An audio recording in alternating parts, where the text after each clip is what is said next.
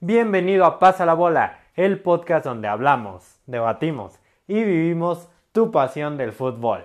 Comenzamos.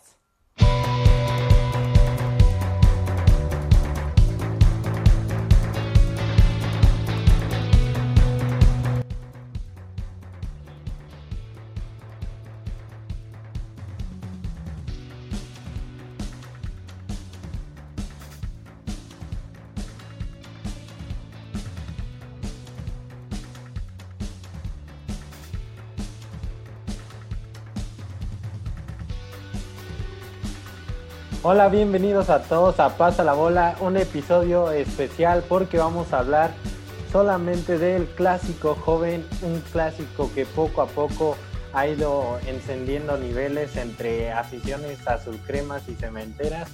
Pero pues antes de empezar con este gran episodio, quiero darles la bienvenida como siempre a Eder y Omar, mis queridísimos amigos con los que me encanta hablar de este deporte. ¿Cómo están amigos míos?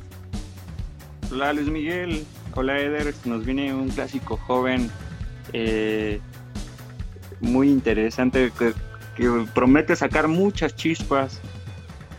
Más adelante vamos a hablar sobre ciertos comentarios o entrevistas a jugadores y al Piejo Herrera.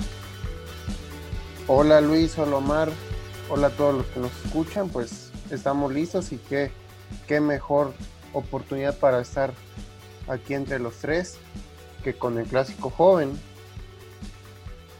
Oigan, y este venimos saliendo de hecho de un clásico, que ese es más clásico que caracteriza a México, me refiero al clásico nacional. Eh, ¿Ustedes cómo, cómo sienten los colores de este clásico? Y me siento, me refiero a los colores, no, no a las playeras de los equipos, no, no, no. me refiero a cómo se están viviendo los clásicos hoy en día. Fue muy cuestionado que en el de Guadalajara, pues se vivió, en el de Guadalajara América se vivió muy diferente a, a como se vive un clásico de tal nivel que es en México. ¿Ustedes creen que sea lo mismo, se cuestione lo mismo para este clásico o, o se viva igual que el torneo antepasado? ¿Ustedes qué creen? Yo considero que, eh, exceptuando lo que diga Omar o lo que habíamos comentado en podcasts anteriores, yo creo que sí, el afición es el que pone la sal y la pimienta. En especial, eh, lamentablemente, el partido de América Chivas no acompañó a las expectativas que cada quien, eh, cada semestre se hace sobre este partido pero también independientemente de eso, también podemos ver partidos interesantes. Lo vimos también en la Champions, lo hemos visto en diferentes competiciones, no solo en este país, sino en otros que han sido partidos que aunque no tengan público es como como que acompañan o incluso hacen que este ambiente cambie. Eh, Son partidos que, que sabes que te van a dar un gran espectáculo, ¿no? Sí, absolutamente, pero pues a ver si este partido acompaña las expectativas que pues, no son tan, tan altas como en otras ocasiones, pero pues de todos modos es un clásico, es un derby que solamente se juega una vez al eh, cada medio año, así bueno, exceptuando de que se puedan encontrar en la liguilla. Yo creo que lo que lo que te refieres, Luis Miguel, con lo que pasó con Oribe Peralta en el partido, en el clásico nacional, eh, me pareció un poco desafortunado de su parte porque si bien sabemos que la rivalidad se queda en la cancha, existe un respeto a la playera y los colores, un respeto que debe de tener tanto jugador como, como afición pero yo creo que eso se pudo esa plática este más si acabas de perder un clásico nacional se, pudo haber dado en el túnel tal vez más este en privado. Eh, yo creo que sí mancha un poco la imagen. Digo a final de cuentas es una opinión pero yo creo que poniéndome en la posición de la afición de Chivas eh, pues sí se vio mal Oribe Peralta el salir sonriendo eh, después de haber perdido el clásico siendo lo que significa para la afición eh, y, conociendo esta añeja rivalidad ¿no? que existe entre América y Chivas, que salieron eh, figuras de ambos equipos, jugadores a, sí, un poco a, tocar el tema, a criticar sobre el actuar de Oribe, ¿no? Eh, yo sí acepto tu punto, Omar, pero hay que recordar que Oribe Peralta, pues obviamente yo le voy al Santos Laguna y pues Oribe Peralta se hizo quien es día de hoy a mi consideración en el equipo, es un guerrero de corazón. Oribe obviamente también nació ahí en, en la comarca lagunera, obviamente tiene la, la identidad clara de, del Santos Laguna. Eh, nosotros también muchos criticaban a Oribe cuando hizo el paso a Chivas saliendo del América, como ahorita también lo critican por, por la plática. Eh, sí estoy de acuerdo en que pudo haber sido en otra en otro lugar dentro del mismo momento, pero pues hay que recordar que también los futbolistas son humanos. Yo sé que la rivalidad y el resultado no le favoreció a Chivas y que pues el encono está ahí obviamente, pero pues, también hay que recordar que todos somos humanos y que pues a Oribe se le hizo fácil a mi consideración pues hablar, hablar, platicar, incluso echar carrilla o estar bromeando, que por eso se le veía la felicidad. Y pues también hay algo que eh, hay que tener un efecto, yo creo que un poco más apegado a lo que se vio en los últimos minutos. Eh, yo creo que Oribe se sintió satisfecho con el con los minutos que tuvo, porque pues él pudo empatar el partido. Obviamente lo estoy, parece que lo estoy justificando, pero no es así. Y obviamente pues Oribe, Oribe va a tener ahora consideraciones muy probablemente más difíciles respecto a la afición. O sea, la afición ya no lo va a querer mucho, pero pues, también hay que recordar que Oribe, aunque sí tuvo identidad meramente en Chivas, pues verdaderamente su corazón siempre ha sido albiverde. Pero fíjate, o sea, esto va de la mano con lo que comentábamos de que la afición es lo que le pone el sabor al clásico. Ah, no, no, no solo al nacional, sino al clásico joven, clásico capitalino, al regio, al tapatío, porque estoy seguro que esto con afición no, nunca se hubiera dado. Y eso me trae, este, y eso me trae otra vez de vuelta al clásico joven, que eh, poco, no sé si ustedes recuerdan, ediciones estos clásicos por ahí del 2016, 2015, como que se había perdido eh, ese toque. Muchos critican el clásico joven y, y, no te vayas a ofender, Omar, que tú eres el celeste aquí pero muchos decían como de el América lo va a ganar, que eso ya no es un clásico, Cruz Azul le dejó de poner pasión, pero yo siento que a partir de que la máquina se muda al Estadio Azteca, se revive este clásico, vuelve a tomar estos tonos pasionales que tanto lo caracterizan y se empiezan a dar partidazos, como la goleada de la máquina. No, no sé si me estoy equivocando, Mar, pero son yo fue 5-1. Este, y luego la goleada eh, más reciente en 5-2, perdón. Y luego la goleada más reciente en el Olímpico Universitario que fue 4-1, ¿no? 4-1, así es. y ah, yo creo que sí, como bien lo dices, yo creo que lo de Cruz Azul eh, sí me tocó vivir como aficionado esta etapa en la que ya ni siquiera querían considerar como clásico eh, este encuentro, pero creo que Cruz Azul le ha aumentado esa eh, ese ingrediente, ¿no? Que regresa a, sentir esta pasión de esta, estos vibrantes encuentros con este buen fútbol y qué más eh, con estas goleadas. creo que poco a poco el clásico joven está regresando a lo que era antes, a, tener esta rivalidad intensa. Y este, Eder, me gustaría que tú empezaras con esta pregunta que, quiero hacerles a los dos. Obviamente, yo después de ustedes daré mi punto de vista, pero ¿quién llega mejor al clásico? ¿América o Cruz Azul? No, obviamente Cruz Azul. Eh, es un equipo más compacto, es un equipo que trabaja bien, que ya totalmente está eh, organizado respecto a los planes tácticos que tiene Siboldi. Obviamente Siboldi es de la escuela de la escuela sudamericana de la táctica cambiante, o sea, me refiero a los partidos eh, en los partidos especiales hay una táctica que obviamente deriva de la táctica principal o la táctica que, que debe de regir toda la temporada, pero que obviamente tiene un, un poco más de perfección o que tiene más aspectos perfectibles que obviamente se toman en cuenta y que llevan al equipo a sacar probablemente una de, sus mejores versiones. Hemos visto en especial la última que se vio en el Guardianes, digo, en el torneo anterior y también en la Copa GNP, pues se vieron múltiples múltiples eh, momentos en los que Cruz Azul realmente mostró ser mejor que América. Obviamente América también tiene de dónde sacar armas y de dónde ser potente, pero Cruz Azul las trae de ganar, aunque pues no se viera bien en Mazatlán. Estas últimas jornadas, ¿no? Sí. ¿Tú, Omar, qué opinas? Tú, el celeste de corazón que conforma esta familia. Bueno, pues Cruz Azul llega con un este mejor momento que América.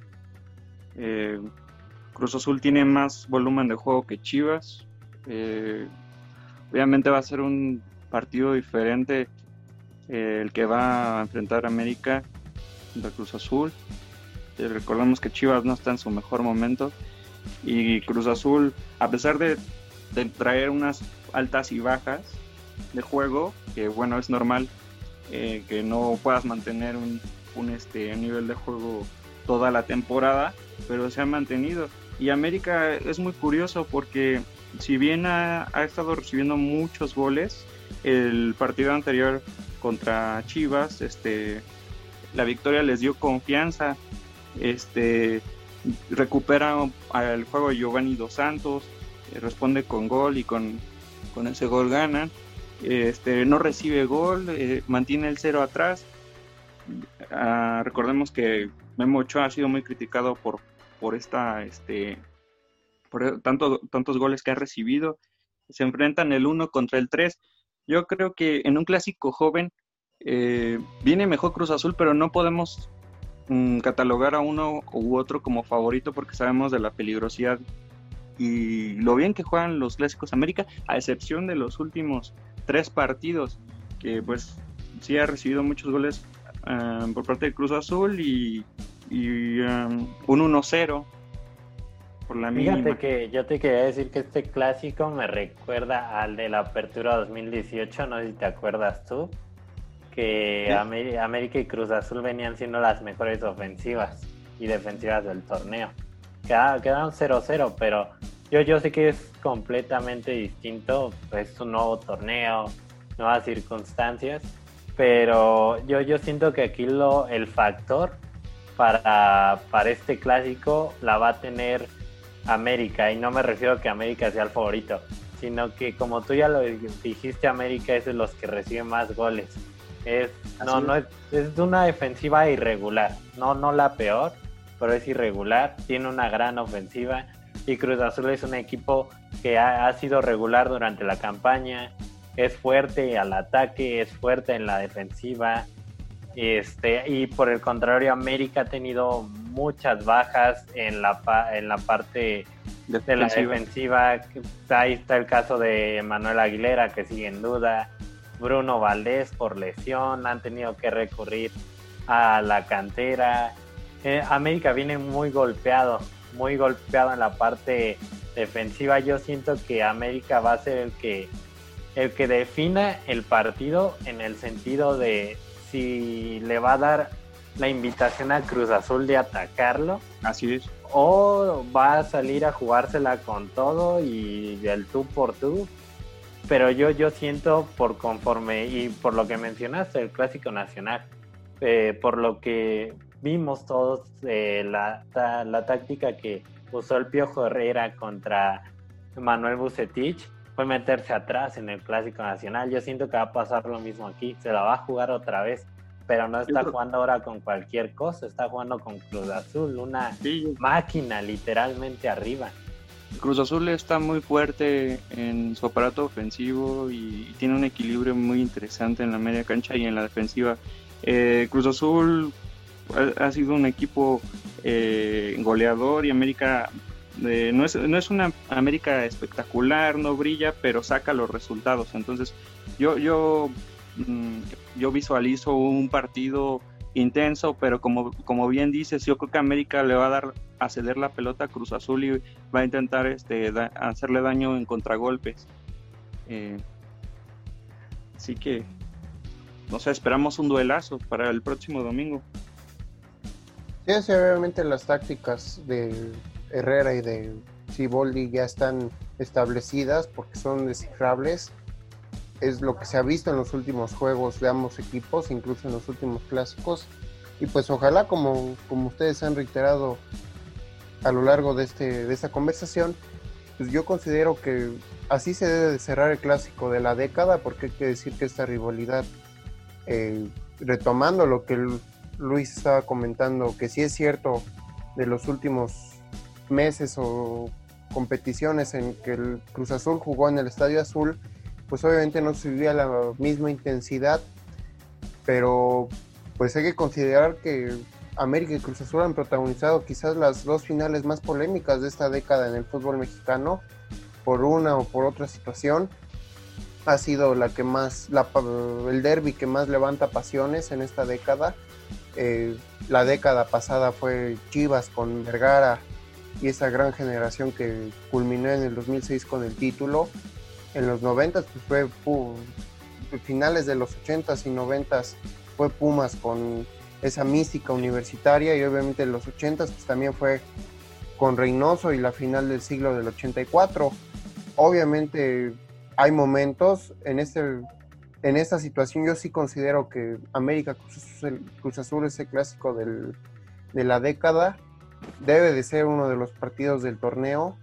Hay múltiples expectativas por X o por Y razón y pues no hay no hay que agregarle mucho porque pues ahí está la sal y la pimienta y aunque no esté la afición que ojalá nos esté, esté viendo el partido desde sus casas cómodamente y obviamente respetando las medidas pues que, que se animen y que sobre todo pues le alienten a su equipo aunque sea aunque sea desde la comodidad del sofá o la comodidad de, del comedor, donde sea que lo vean, pero pues, que se vea como siempre se ha visto en los clásicos, y sí es cierto lo que dice Luis, eh, sea cual sea la situación, un clásico se vive de forma diferente a cualquier otro partido.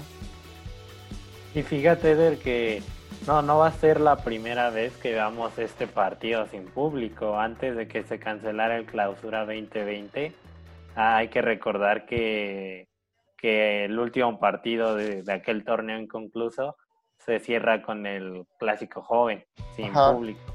Y, no sé ustedes, yo como espectador, eh, fue un partido que lo disfruté mucho. Primero que nada, no se notó la ausencia del público. No, no me refiero al modo literal, sino que los jugadores seguían dando el, todo por el todo.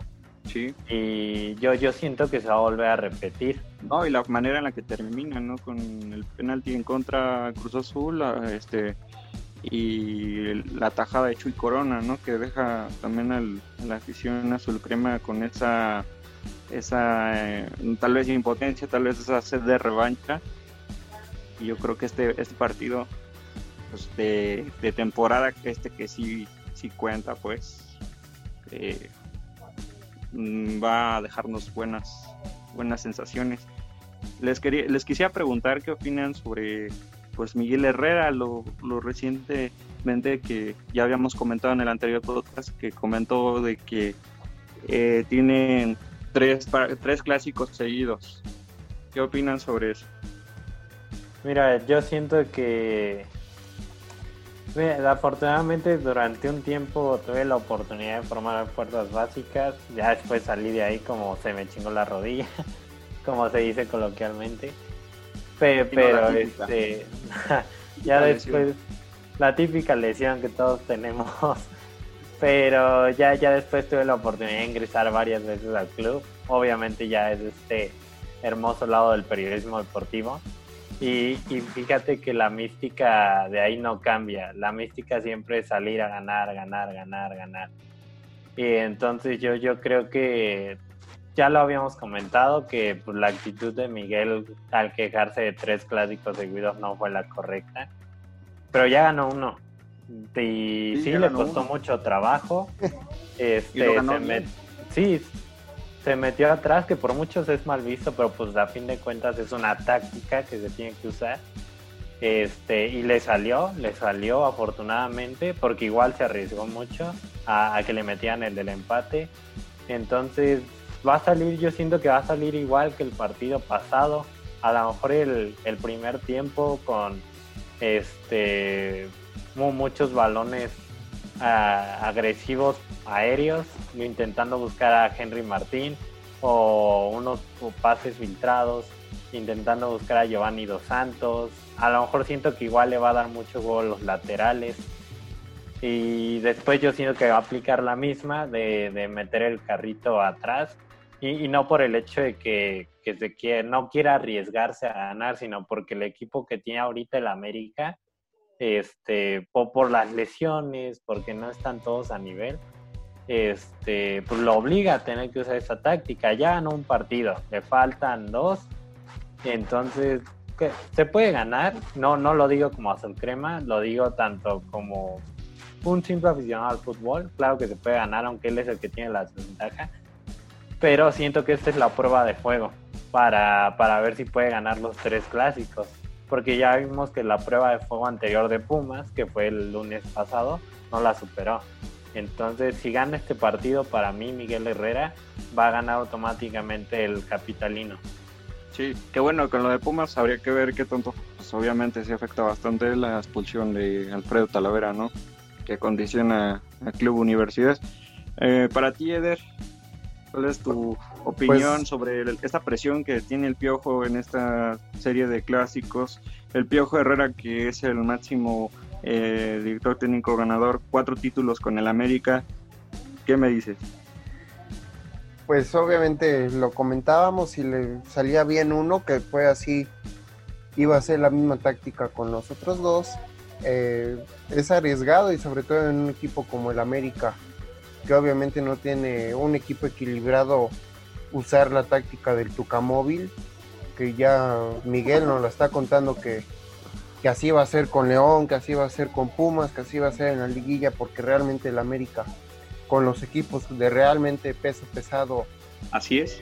Se le va a complicar, incluso si Chivas está y le toca a Chivas en una de esas al América, pues va a usar el Tucamóvil en toda, en toda circunstancia Miguel Herrera y pues yo lo considero arriesgado eh, yo vi a un Chivas desangelado.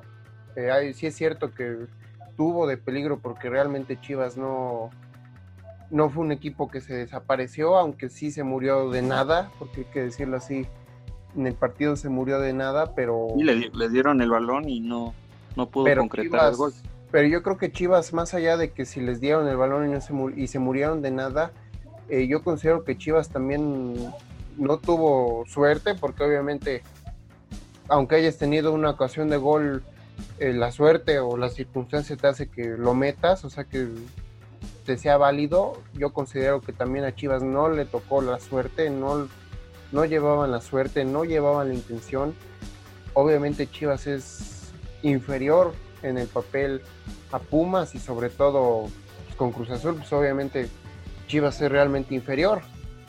Eh, yo creo que es el partido más difícil de la temporada para el América, obviamente porque ya empezó ahora la jetatura azul, después de tantos años azul crema, ahora es azul la jetatura. Eh, en otras circunstancias esto hubiera sido de total reproche en contra del americanismo. Por eso también Miguel Herrera fue inteligente al, al decirlo de los tres partidos seguidos, porque obviamente sabe que que el América no es mejor o no es igual a Cruz Azul, por ejemplo, a Pumas puede ser que sí le gane, incluso el empate, incluso podría ser un gran partido también, obviamente porque a Pumas le va a venir la presión de que les quitaron el invicto y que pues, obviamente ellos no van a ser locales, ahora va a ser en el Azteca. Es, otra, es otra circunstancia que aunque no haya público, obviamente en, el Olímpico Universitario a Pumas le va mejor, con público o sin público, noche o día le va mejor a Pumas en CU que en el Azteca.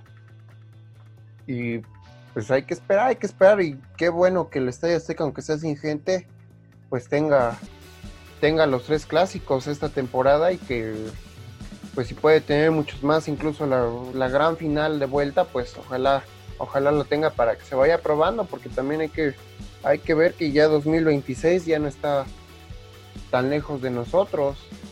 No, y fíjate que, fíjate Eder, que no solamente son los clásicos, sino después de Pumas le, va, le toca León y ya sabemos cómo viene León muy León, entonces, este, valga la redundancia, entonces obviamente que Miguel está sintiendo la presión y si América saca buenos resultados de estos eh, tres partidos restantes, eh, seguramente va a ser candidato al título, ya lo es, pero se va a reafirmar y va a, tomar credibilidad ante su afición.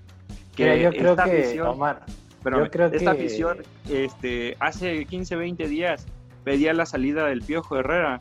Si no más recuerdas, Luis. Sí. ¿Es cierto? Sí, sí, sí, pero yo te iba a decir, yo creo que con, lo, con los de candidatos al título, no, no creo que todavía podamos poner a América ahí, ¿sabes? Este, yo, no, pero si le gana a los mejores, Luis o sea, Pero ¿sabes qué? El mejor para mí ahorita jugando, haciendo fútbol y jugando fútbol, e, ese es León. Sí, claro. Es León. Y obviamente si le ganas a Cruz Azul, pues sí te da un golpe de ánimo cañón. pero mira, la, la, prueba de fuego la tuvo Pumas, ya, ya lo había comentado en la anterior, la anterior jornada. Y, y, me atrevo a decir esto, que Pumas ahí se dio cuenta la afición este, Auriazul y todos nos dimos cuenta. Lo que tiene que, mejorar, ¿no? Lo que tiene que mejorar y que Pumas aún no está para, para decir va para campeón porque aunque sí afecta muchísimo la expulsión de Tala, este, antes de la expulsión de Tala estaban bombardeando a Pumas. Pumas no salía de su área. Talavera fue el que mantuvo el cero. Sí, Talavera había sido figura hasta antes de la expulsión. Claro, eh, yo siento que igual si ¿eh? Talavera no hubiera estado durante todos los 90 minutos, golean a Pumas. Entonces ya, ya vimos que Pumas no a, a lo mejor no, no puedo decir que esta es la prueba de fuego para América porque también le falta enfrentar al León. Y, sí, no, no, me refiero a, las, a la cadena de partidos, los tres restantes, Cruzul, Pumas, León, los más fuertes eh, próximos. Sí, sí, le... Lo supera, yo creo que... Si le gana Cruz Azul hay mucha posibilidad, pero yo, yo veo esto más como una oportunidad para que el equipo celeste reafirme su paso en el torneo ante su máximo rival y llegue con toda la prueba de fuego que es León. Y también la no, no, no quiero decir que León sea el mejor mejor entre Cruz Azul y ellos, porque sí se andan dando unos buenos guamazos. Pero yo, yo me atrevo a decir también que tanto la prueba de fuego es, es mutua para Cruz Azul y León cuando se enfrenten. Sí, son unos este, partidos muy esperados para esta temporada. Oye, Omar. Sí. Y, yo te quiero preguntar algo. Este. E-, Eder va a ser el intermediario aquí. ah, okay. Este, ¿Se acuerdan de la anterior, la anterior que, que dijimos que a quién le iba a afectar más perder el clásico, ¿no? Entre América y Chivas. Sí. Ahora, ahora la pregunta va igual pero, le voy a agregar un poquito más. ¿A quién le afecta perder el clásico muchísimo más entre América y Cruz Azul? Considerando que a América todavía le falta un clásico más y que pues el único clásico que tiene Cruz Azul es ante América. No, pues, pues claro que así como lo planteas, yo creo que a Cruz Azul, porque es el partido, bueno, no, no es extrañarse, sabemos que para Cruz Azul pues el el partido más esperado para la afición es contra América y lo que quieren es ganar la América. Yo creo que Cruz Azul, estando de líder, mm, más allá de, pero igual si pierde contra América no sumaría tres puntos, no le afectaría bastante, pero no sé en el tema mental y emocional qué tanto le podría afectar, porque eh, por un lado, si le gana, se va hacia arriba, o sea, eh, prácticamente casi si ya solo del líder, ah, le tendrá un poco de despegue con los equipos de abajo, y si pierde, pues tal vez, como te digo, pierde tres puntos, pero pues generaría un poquito tal vez de dudas a la afición sobre todo porque como equipo siempre te van a decir no este vamos este vamos hacia adelante no pasa nada pero realmente una cosa es lo que dice el jugador en la conferencia de prensa y otra cosa lo que sucede dentro del vestidor dentro del equipo. Entonces yo creo que sí termina por siempre afectar. Que me gustaría agregar que Cruz Azul recupera a Pablo Aguilar y Yoshimar Yotun de sus lesiones después lo de Pablito Aguilar después de varios varios meses de estar ausente que prácticamente no se notó por la buena actuación de del Catita Domínguez y Josué Reyes y Gorlinowski también. Oye, no te olvides de Escobar. Ah, y Pablo Escobar que había dado falso positivo de, coronavirus. Ah, eh, ya había opción a el partido anterior. este Escobar va a estar para este clásico joven. El que sí no va a estar y pues francamente ha estado teniendo unos malos desempeños es eh, Milton Caraglio que sigue dos semanas más de baja por lesión. Y que bueno que eh, Santi Jiménez ha estado em, cubriendo muy bien esa posición junto con Cabecita Rodríguez Cancio generadores de gol. Santi Jiménez con cuatro goles y tres asistencias y el Cabecita no con diez dianas eh, en la cima. Entonces pues esa, esa sería mi respuesta fíjate que Fíjate, no me la vas a creer, pero yo creo que le va a afectar más a América si pierde. ¿Crees? Mira, te voy a, decir por qué. Convénceme. Y, y, Eder aquí va, va a decirnos quién, quién, con quién se va entre nosotros dos. Pero ahí te va. Cuando hablábamos hace una semana del Clásico Nacional a circunstancias totalmente distintas. Estamos de acuerdo en eso. Claro. Ahora, este, América viene con la presión, eh, y no, no de todo el equipo, pero que dos, tres de sus jugadores fueron criticados en redes sociales por, por la acción de, de abrazarse, intercambiar este, los jerseys, de echar relajo tras acabarse el partido, el clásico más importante que tiene el fútbol mexicano. Sí. Dos, este, como ya lo había dicho Eder, últimamente los clásicos jóvenes se han pintado celestes no hay más. Y Celestes no, no por la mínima diferencia, sino por una amplia diferencia en el marcador y también dentro de la cancha. Y la tercera van rumbo al clásico capitalino, que quieras o no también le mete presión Pumas. Pumas es el que siento que le da sabor a ese clásico, ¿no? Entonces, si pierde América, yo siento que le van a llover una lluvia de comentarios primero a Miguel Herrera. Eso es común del americanismo. Le, le, va, le va a seguir lloviendo su afición porque no le han podido ganar a Cruz Azul desde aquellos cuartos de final de ida, de vuelta, perdonen. Este, y, y tres, porque bajarían puestos en la general y ahorita es donde no puedes perder el paso. Tienes ya... ajá, ya va rumbo a final del torneo. América es un equipo que siempre tiene mucha presión encima, es un club grande, te lo digo como aficionado celeste, lo reconozco, es, es, un, es un buen equipo de fútbol.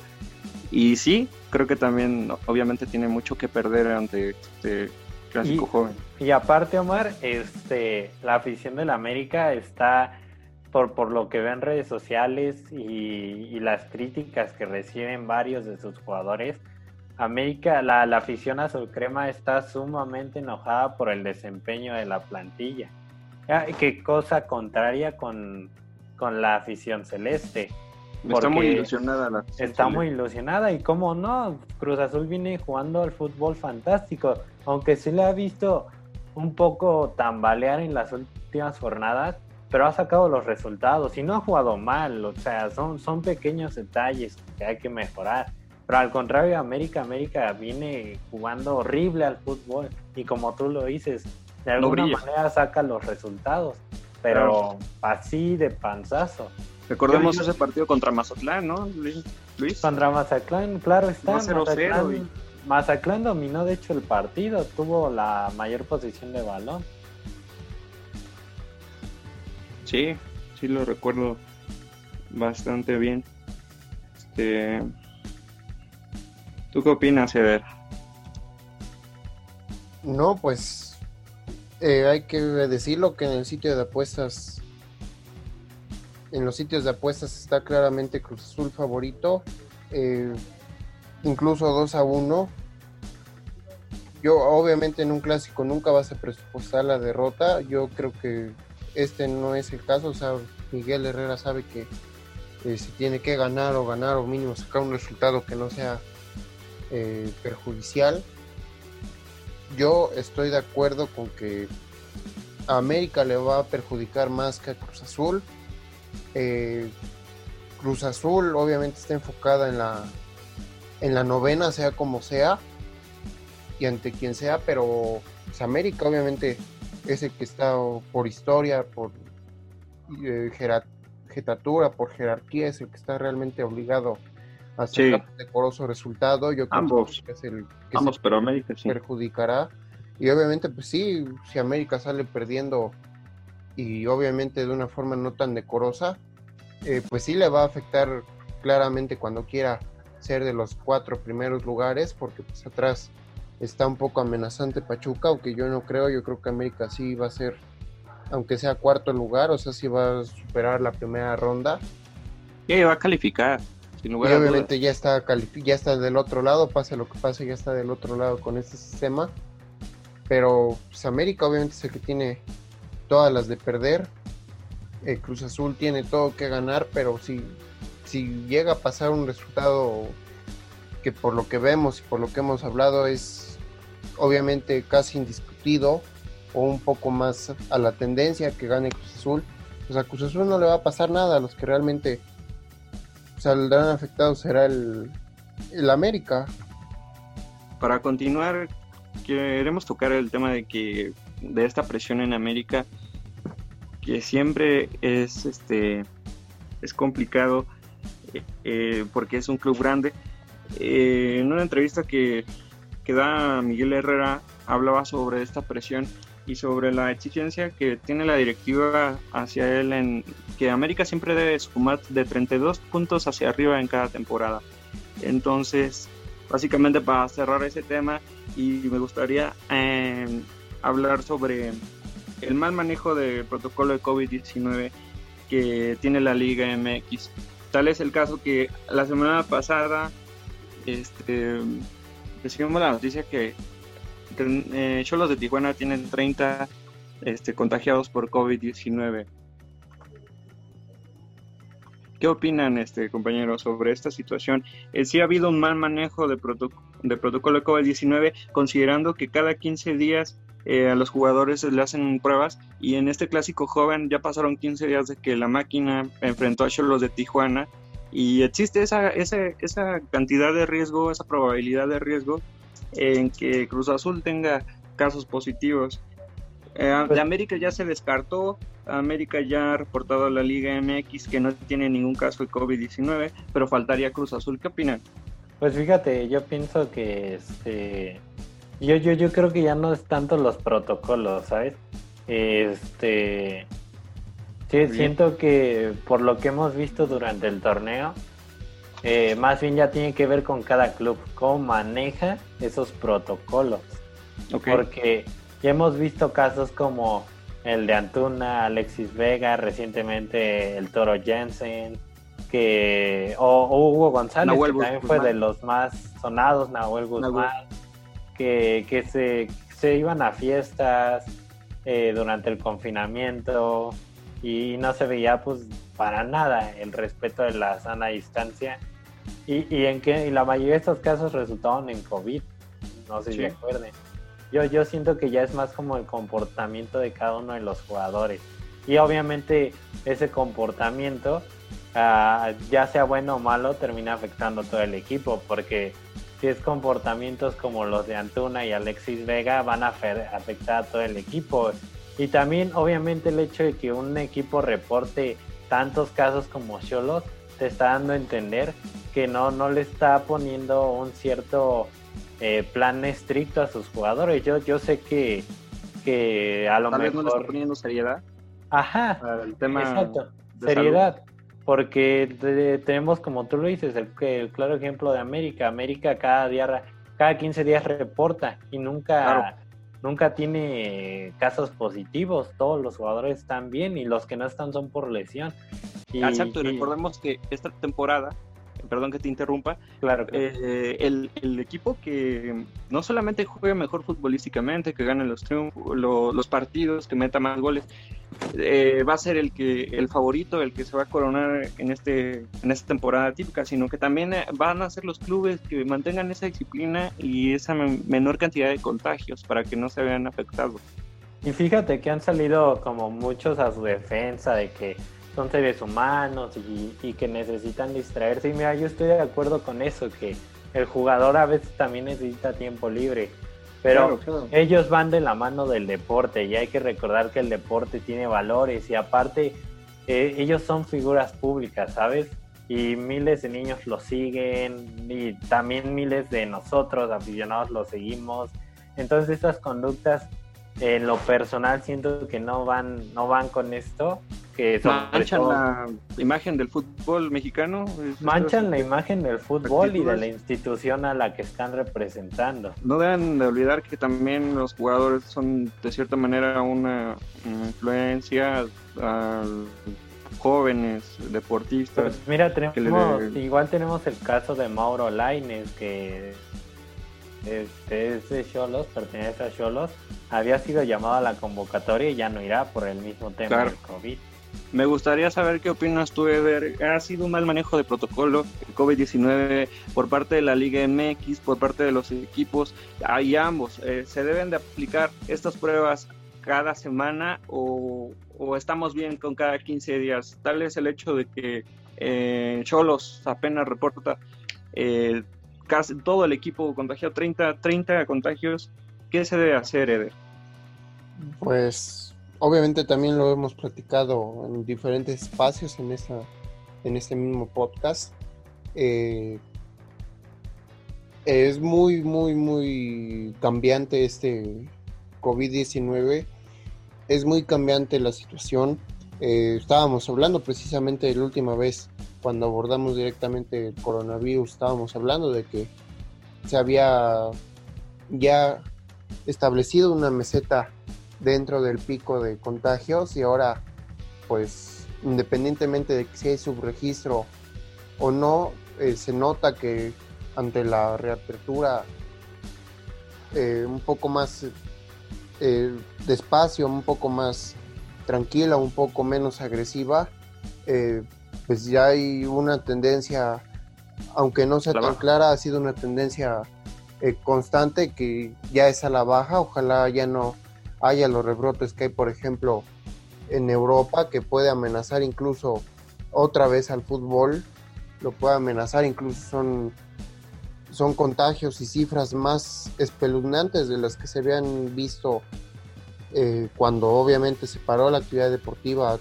en Europa y en el mundo. Yo considero que sí debe ser cada siete días, eh, de acuerdo a lo que han dicho los expertos, independientemente si sean del gobierno o no, eh, tiene cinco días para poder presentar síntomas mínimo. Yo, yo, si yo fuera de los directivos de la liga o del personal encargado de estos protocolos, yo abogaría por una prueba con obviamente dos tipos de dos sesiones o dos pruebas cada semana cada jugador porque obviamente sabemos que no todos los negativos son negativos ni todos los positivos son positivos. Y aunque eso retrasaría, porque obviamente el calendario está de que se juega del jueves al lunes y obviamente eso tendría que achicar los espacios de tiempo ante la situación.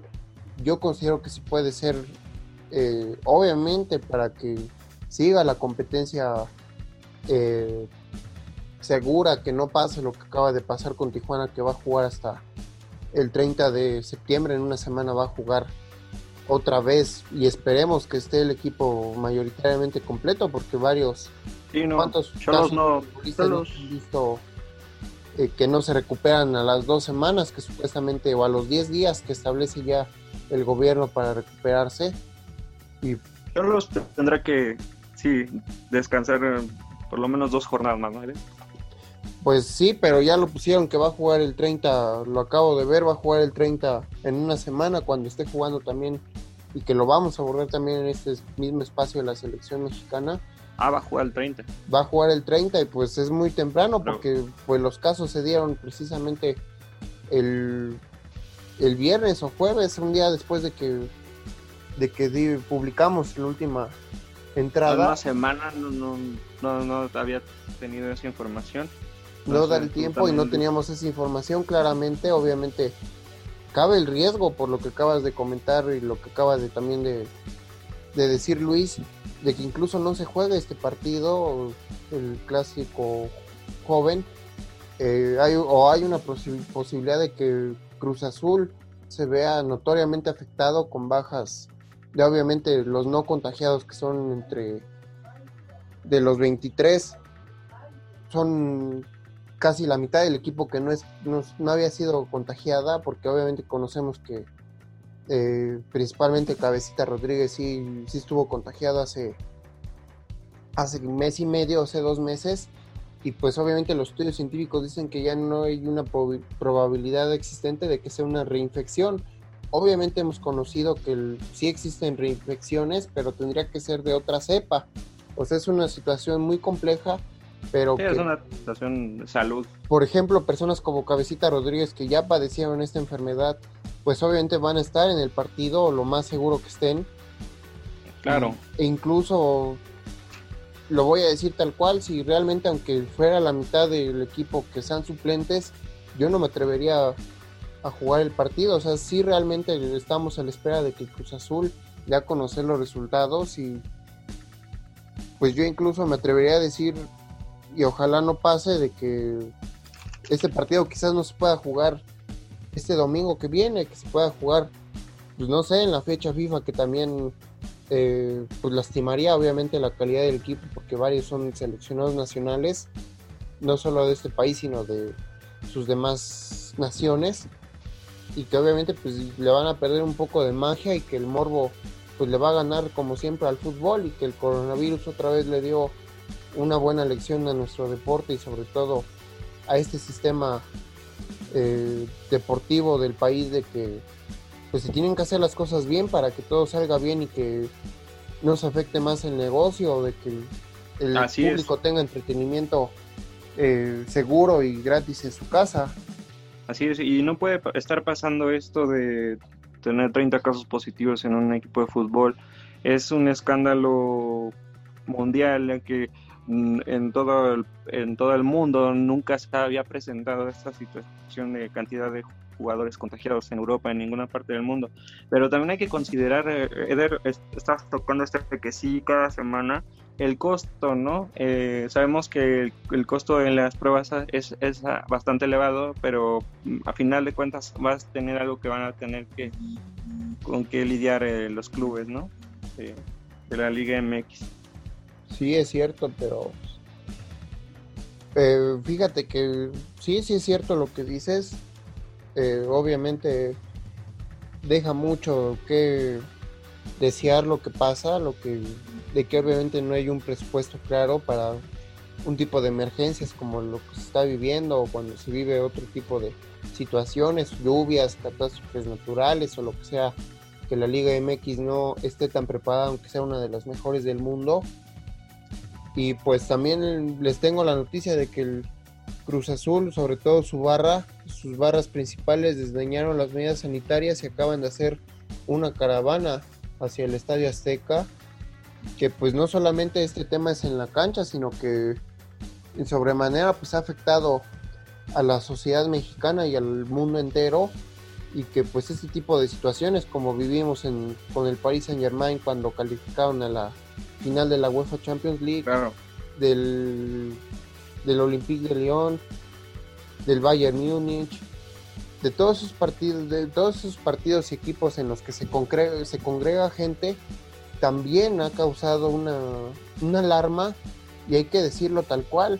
Eh, y no, obviamente no tiene ninguna relación, pero donde más se vive el fútbol y no es ni una hipótesis, ni una teoría, ni siquiera es algo que yo quiera presuponer, porque obviamente no lo es. Eh, ¿Cuántos casos nos han dado de que incluso una pequeña concentración de gente, mm, dejemos de un lado lo deportivo, que sea por cualquier cosa, eh, puede llevar a un caso de coronavirus y obviamente claro. ellos no ven el ejemplo como lo, acaba de decir Luis o no, o no sé si tú lo dijiste Omar, ellos no ven el ejemplo en la cancha, ellos no ven el ejemplo en nuestras autoridades que son muchas de ellas reticentes al uso de cubrebocas y de medidas sanitarias primordiales y de kinder, de, kinder o de primaria las medidas.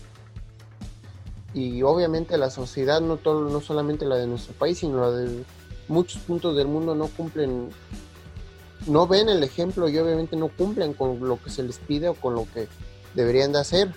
Por eso, por eso pasan estas situaciones como la que pasó con Santos, la que pasó con Tijuana, como la que pasó con un cuarto del Cruz Azul, lo Juárez. Que, lo que pasó con Juárez, eh, lo que pasó con Ormeño, o sea, mucha, hasta también el escándalo de Jonathan Orozco, también otra vez con Santos, eh, lo, que lo, que pasó con eh, Gallardo, o sea, muchas cosas que hemos visto y que obviamente el ejemplo, yo sé que los jugadores tienen otras ocupaciones, no están ocupados en ver o en ser en el ejemplo que la sociedad necesita y mucho menos muchos de ellos no están preocupados por eso para nada, o sea, ellos pues tienen su ocupación, tienen su, su pago, tienen su vida hecha y a ellos no les preocupa obviamente y es válido en el sentido de que pues es su vida, pero no es tan válido cuando pues te afectas a ti mismo y afectas a la competición.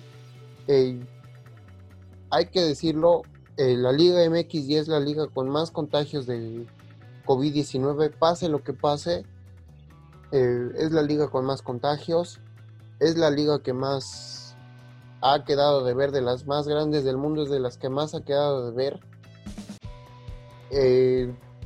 yo sí vi muy prematura, o no sé si al finalmente al gobierno y a las autoridades del balompié mexicano les dio la razón el tiempo.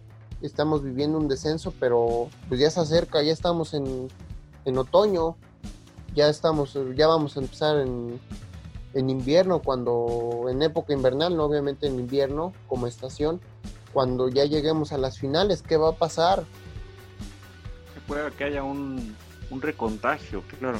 Sí, y obviamente, incluso te lo puedo decir, hoy más que nunca es latente de que aunque la situación en México no es eh, tan compleja como la vivíamos cuando empezó esta este Guardianes 2020, yo te puedo decir que este es el momento más álgido por lo que está pasando con Tijuana y lo que puede pasar con Cruz Azul y no quiero sonar extremista, que sea el momento en el que pues la Liga MX pueda volver a truncarse y que incluso te lo puedo decir, si Cruz Azul no sale bien librado y no quiero ser extremista ni aguafiestas y ojalá si haya fútbol, si Cruz Azul no sale bien librado de estos resultados, no me imaginará, no, no, me, imagino lo que pueda pasar y es muy probable que también el Guaranes 2020 no, no termine de la manera como se pensaba, incluso no termine como le pasó al clausura 2020. No, yo creo que no, esperemos que no, pero claro, me gusta que toques este tema porque, sobre todo lo de la barra de Cruz Azul, porque es importante aprovechar el espacio para, para recordarle a todos nuestros eh, espectadores que sigan las indicaciones, que, que no, que eviten estas aglomeraciones, que no acudan, que sigan estas recomendaciones, ¿no? Este, ¿algo más que quieras agregar, Luis? No, yo estoy con, creo que Eder primero que nada argumentó muchísimo mejor que yo y en segundo estoy de acuerdo con todo lo que dijo Eder.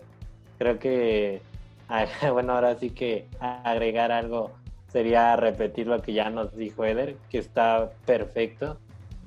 Y entonces lo único, lo único que puedo decir es que sí, sí corre peligro. Si siguen los casos así como están, corre peligro el, Guardianes 2020. Sí, tienen que tomar medidas en, en esta situación. Por último, me gustaría este, comentar que bueno, en la conferencia de prensa de hoy por la mañana, Jesús Corona eh, dice que no, no, en Cruz Azul no le tienen miedo al América ni al COVID-19. Que bueno, obviamente sabemos que dentro de cualquier institución sí debe de existir este no sé estas precauciones estas medidas esta sensación de incertidumbre si si este, te enfrentas a un equipo eh, totalmente contagiado, ¿no? ¿Qué opinan de esas palabras de Chuy? Pues yo, yo siento que lo dijo más que nada para eh, dejar claro que Cruz Azul está más fuerte que nada. Siento que eh, mensaje. siento que son un, tipo de de forma de claro y aparte de dar una indirecta al equipo rival que Cruz Azul va a salir con todo el domingo. Claro. No, yo considero que se, obviamente Corona quiere transmitir más que sí, seguridad, tranquilidad a la afición. Eh, yo creo que también al mismo grupo, porque sabemos que hace lo que pase, Corona es uno de los caciques y capitanes del Cruz Azul. Eh, yo considero que, pues ojalá, o sea, ojalá sus declaraciones no envejezcan rápido. Espero que también las, espero yo realmente que las declaraciones que pueden sonar alarmantes, las que acabo de hacer, eh, envejezcan rápido y ojalá así pase que no sucedan, porque si de verdad sucede, como lo acaba de decir Luis, eh, yo creo que sí es una situación grave. Hemos visto que esto no se trata de, de un solo pico, son múltiples picos los que vamos a ver hasta que hay una vacuna segura. Obviamente muchos estiman que va a ser incluso a finales del otro año.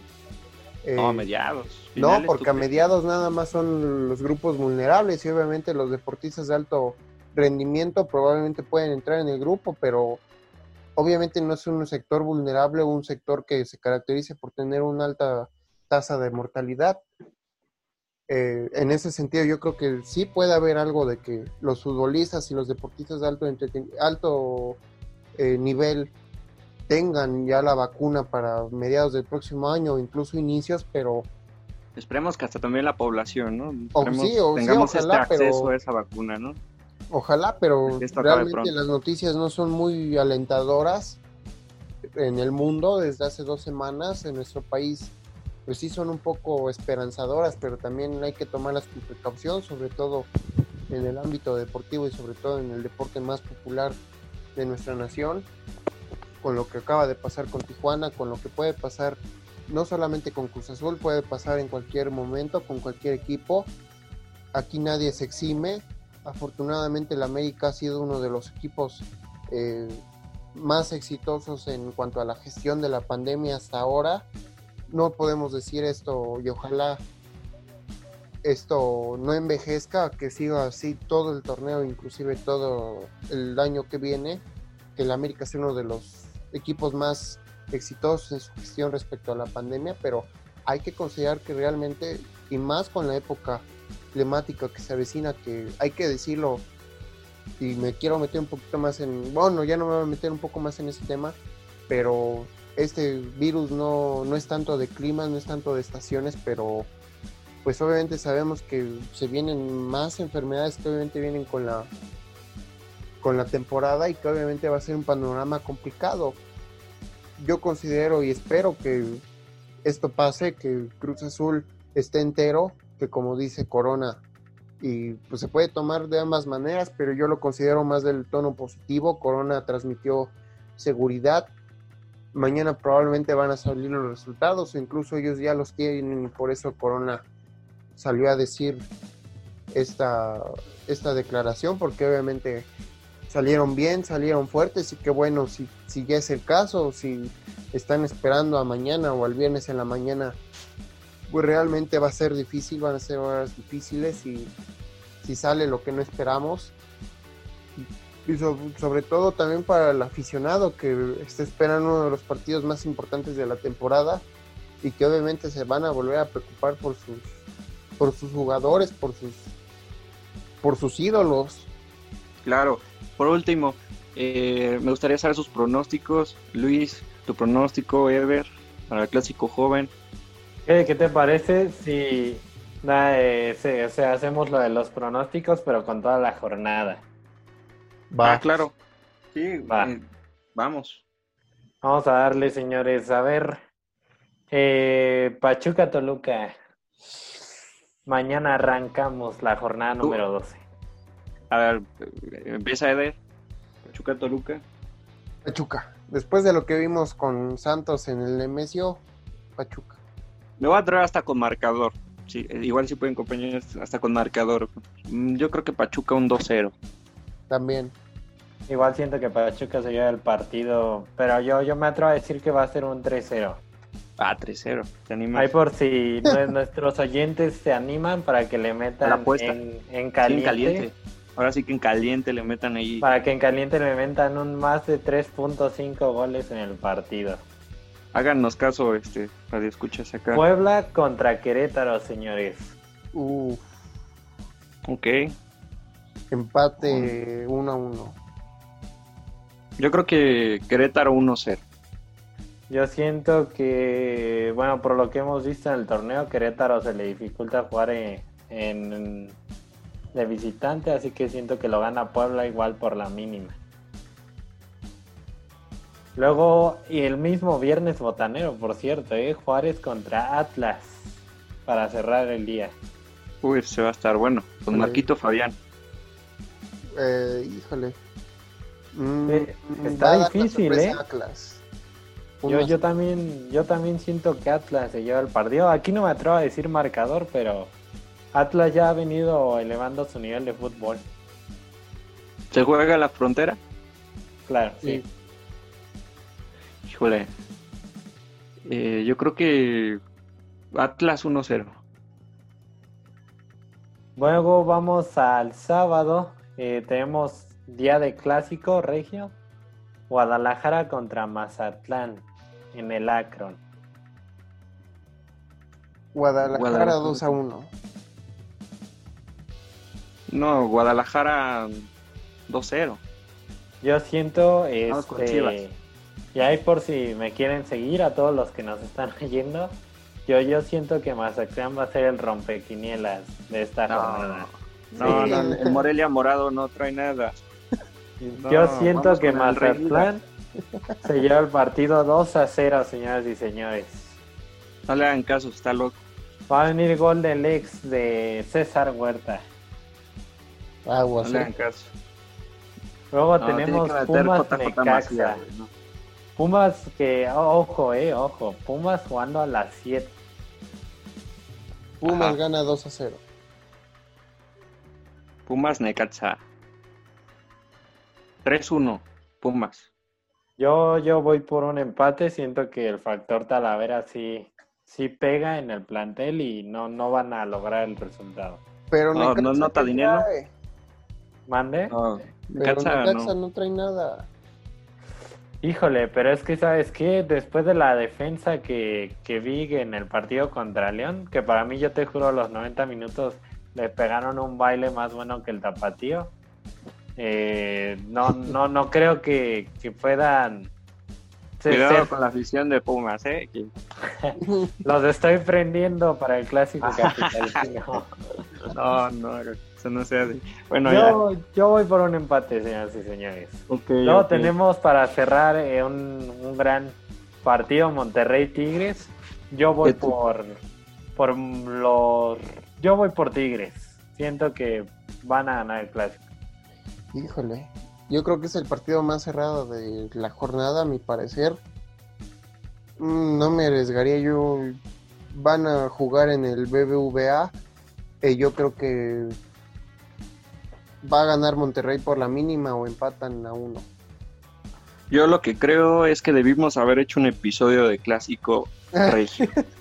Eso es lo que yo creo y espero que haya gente que, lo haga Tigres o Monterrey que nos estén escuchando en este episodio, el clásico joven, pero debimos haber hecho un clásico regio. Lo vamos a abordar la próxima semana también con la operación selección. También la de selección vamos a tener un episodio especial. Y también vamos a abordar pues también de lo que pasa en el clásico capitalino porque ya va a ser Claro, la, la, siguiente semana, como dice, tiene una agenda importante. Sí, yo creo que, bueno, terminando mi pronóstico, yo creo que gana Tigres 2-1 en Monterrey. Después tenemos al siguiente día, en domingo, en el Alfonso Lastra, San Luis contra León. Yo creo que es claro, ¿no? León sí. 3 a 0. Igual voy por León 3-0. Yo creo que 3-1. No, 3-0. 3-0. León viene muy León. Sí. Luego, para cerrar la jornada, eh, yo espero que sea el partido de la jornada. Le tengo mucha fe. Clásico joven. Clásico joven. Empieza tu Eder, empieza tu Eder. Esa es la hora. Cruz Azul 3 a 1. Ah, Yo no voy a dejar a mis águilas, por más que sé que vienen jugando mal. Mi corazón me dicta, vamos a América, así que ganan por la mínima 1-0. Híjole. ya, yo... ya di que empate. yo, yo no quisiera un empate y no me van a obligar a decir empate. Yo creo que Cruz Azul 3-0. Vamos a vamos a meterle. Y de hecho, tendríamos que hacer una apuesta tú y yo, este Luismi, para calentar este podcast. Pues, ¿qué te parece? ¿Qué te parece si... No sé qué quieras apostar porque vamos con todo. que vámonos con algo bueno, el que pierda le da el jersey, le, le regala el jersey del equipo contrario. Pero el jersey, el jersey actual, ¿eh? el original. Ah, claro, original de piratería ah, sí. Salió billetudo el compa. Es más, te, lo vengo poniendo así. Yo, yo quiero el jersey eh, con la numeración oficial que están utilizando, la, la dorada para el América. No puede ser. No, no, de verdad. Aguas, ¿eh? Pues, Ve fundando la cartera porque ya viene Luis. No, pues eh, seguramente vas a querer el de Viñas, ¿no? Pues yo tenía planeado el de Ochoa. ¿El de Ochoa? Ok. Ya posteriormente te diré que, qué número de jersey vas pidiendo para... Porque va a ganar el azul. para que lo vayan en, la imprenta, ya lo vayan estampando. Ya, me vi. Entonces ya quedaron así nuestros pronósticos. Eh, fue un gusto haber estado nuevamente en este episodio especial de Clásico Joven con ustedes. Saben que me encanta hablar con ustedes de fútbol y también que nos está, usted que nos está escuchando, me encanta llevarle cada semana un episodio nuevo de esto que, amamos, que es hablar de fútbol. No, pues muchas gracias a ti, Luis, a ti, Omar. Eh, la próxima semana va a estar cargadita. Esperemos que, que la abordemos lo más posible y pues a disfrutar, a disfrutar dentro de lo que cabe el fútbol, sea el partido que sea, va a ser una jornada interesante. Va, se va a venir la selección, se va a venir el último clásico. Eh, va a ser un mes, este mes es un mes de muchas emociones y qué bueno que, ya extrañábamos lo que, lo que nos quitó el coronavirus y lo que esperemos no nos vuelva, no nos vuelva a hacer, tanto aquí como en el resto del mundo. Un gusto. Gracias Luis. Gracias Luis, gracias Eder. A, todos los que nos estén escuchando. Este no se olviden darle like a Players MX y pambolearte en Facebook. Este, nos vemos en el próximo episodio. Hasta luego.